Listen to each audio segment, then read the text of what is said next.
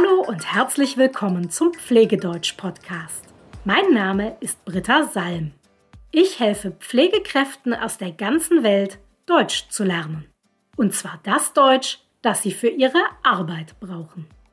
Heute habe ich dir eine Folge mitgebracht, die etwas anders ist als das, was du normalerweise hier im Podcast hörst.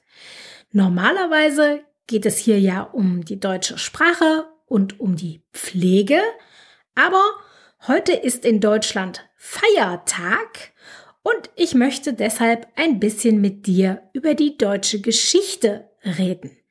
Denn heute ist nicht nur irgendein Feiertag, sondern heute ist der deutsche Nationalfeiertag. Das kennst du aus anderen Ländern, zum Beispiel aus den USA, da ist der Nationalfeiertag der 4. Juli, oder aus Frankreich, da ist der Nationalfeiertag der 14. Juli, und in Deutschland ist es eben der 3. Oktober. Aber warum eigentlich? Warum der 3. Oktober? Genau das möchte ich dir jetzt erzählen. Dazu schauen wir ein bisschen zurück in die deutsche Geschichte. Genauer gesagt schauen wir zurück bis an das Ende des Zweiten Weltkriegs. Am 8. Mai 1945 kapituliert Deutschland bedingungslos. Deutschland hat also den Krieg verloren und deshalb muss sich Deutschland jetzt den Siegermächten unterwerfen. Die Siegermächte, das sind die Länder, die den Krieg gewonnen haben, nämlich die USA, Großbritannien, die Sowjetunion und Frankreich. Und diese vier Siegermächte, die können sich nach dem Krieg jetzt nicht darauf einigen, wie es mit Deutschland weitergehen soll. Deshalb wird Deutschland in vier Teile geteilt und jede Siegermacht kümmert sich um einen dieser Teile, verwaltet quasi einen dieser Teile. Eine Ausnahme ist die Stadt Berlin. Berlin gehört nicht zu einem der vier Teile, sondern die Stadt Berlin wird auch in vier Teile geteilt und jeder Teil wird von einer Siegermacht verwaltet. Jetzt kommt es schnell zu Konflikten zwischen den Siegermächten. Oder genauer gesagt, es kommt zu Konflikten zwischen der Sowjetunion auf der einen Seite und den USA, Großbritannien und Frankreich auf der anderen Seite. Das ist der Beginn des Kalten Krieges. Das hast du bestimmt schon mal gehört, der Kalte Krieg. Und das führt dazu, dass die drei Teile Deutschlands die von den USA, Großbritannien und Frankreich verwaltet werden, dass diese drei Teile zusammengefasst werden. Aus diesen drei Teilen entsteht im Jahr 1949 die Bundesrepublik Deutschland. Und aus dem Teil Deutschlands, der von der Sowjetunion verwaltet wird, also der vierte Teil, aus dem entsteht die deutsche Demokratische Republik oder kurz die DDR. Aber Vorsicht! Die DDR trägt zwar das Wort demokratisch in ihrem Namen, Deutsche Demokratische Republik, aber die DDR ist keine Demokratie. Die DDR ist eine Diktatur. Und viele Menschen wollen deshalb nicht in der DDR leben. Deshalb fliehen sie in den Westen, in die Bundesrepublik Deutschland. Das ist gemeint mit der Westen. Der Osten, das ist die DDR, der Westen, das ist die BRD, die Bundesrepublik Deutschland. Und um diese Flucht zu verhindern, baut die DDR 1961 die sogenannte Mauer, die Berliner Mauer. Das ist eine richtige Mauer, also aus Stein, aus Beton. Und diese Mauer teilt den Ostteil Berlins, der zur DDR gehört, vom Westen Berlins. Dieser Westen, der gehört zur Bundesrepublik Deutschland. Die Mauer teilt also die Stadt Berlin in zwei Teile, so dass man nicht mehr von einem Teil in den anderen Teil gehen kann.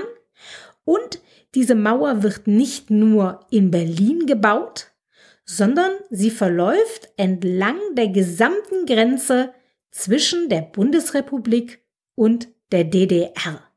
An der gesamten Grenze entlang steht also eine Mauer, damit die Menschen, die in der DDR wohnen, nicht mehr in den Westen fliehen können.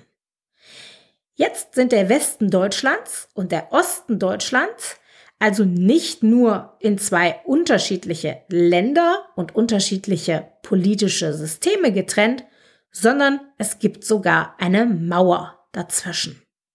Und das bleibt so für lange Zeit, nämlich bis 1989. 1989 haben die Menschen in der DDR es satt. Sie wollen nicht mehr Bürger in der DDR sein.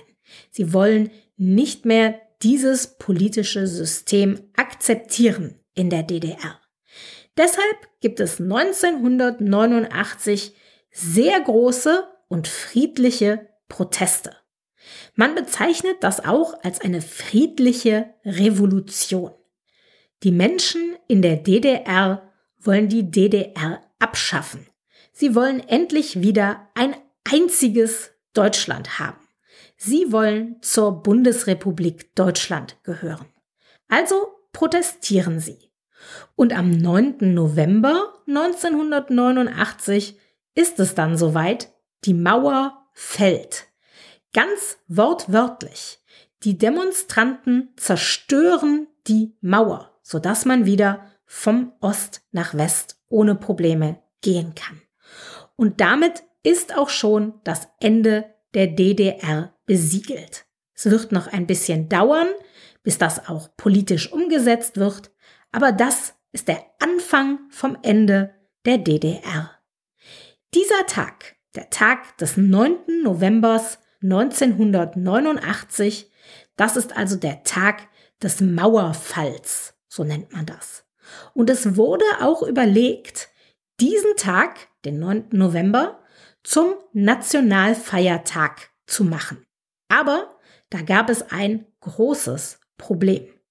Denn am 9. November 1938 fand unter den Nationalsozialisten die sogenannte Reichspogromnacht statt.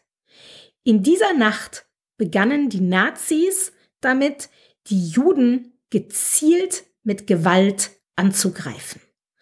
Die Reichspogromnacht gilt deshalb auch als Beginn des Holocausts, also dem Mord an den europäischen Juden. Und natürlich möchte man diesen Tag nicht feiern in Deutschland. Das ist der Grund, warum der Nationalfeiertag nicht am 9. November stattfindet, auch wenn damals die Mauer gefallen ist, 1989.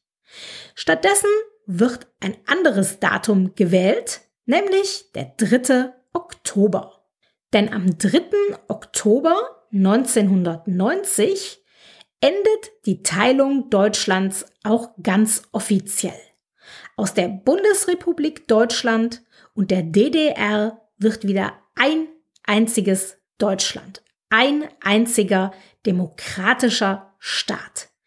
Das nennt man die Wiedervereinigung. Und genau das feiern die Deutschen heute am 3. Oktober.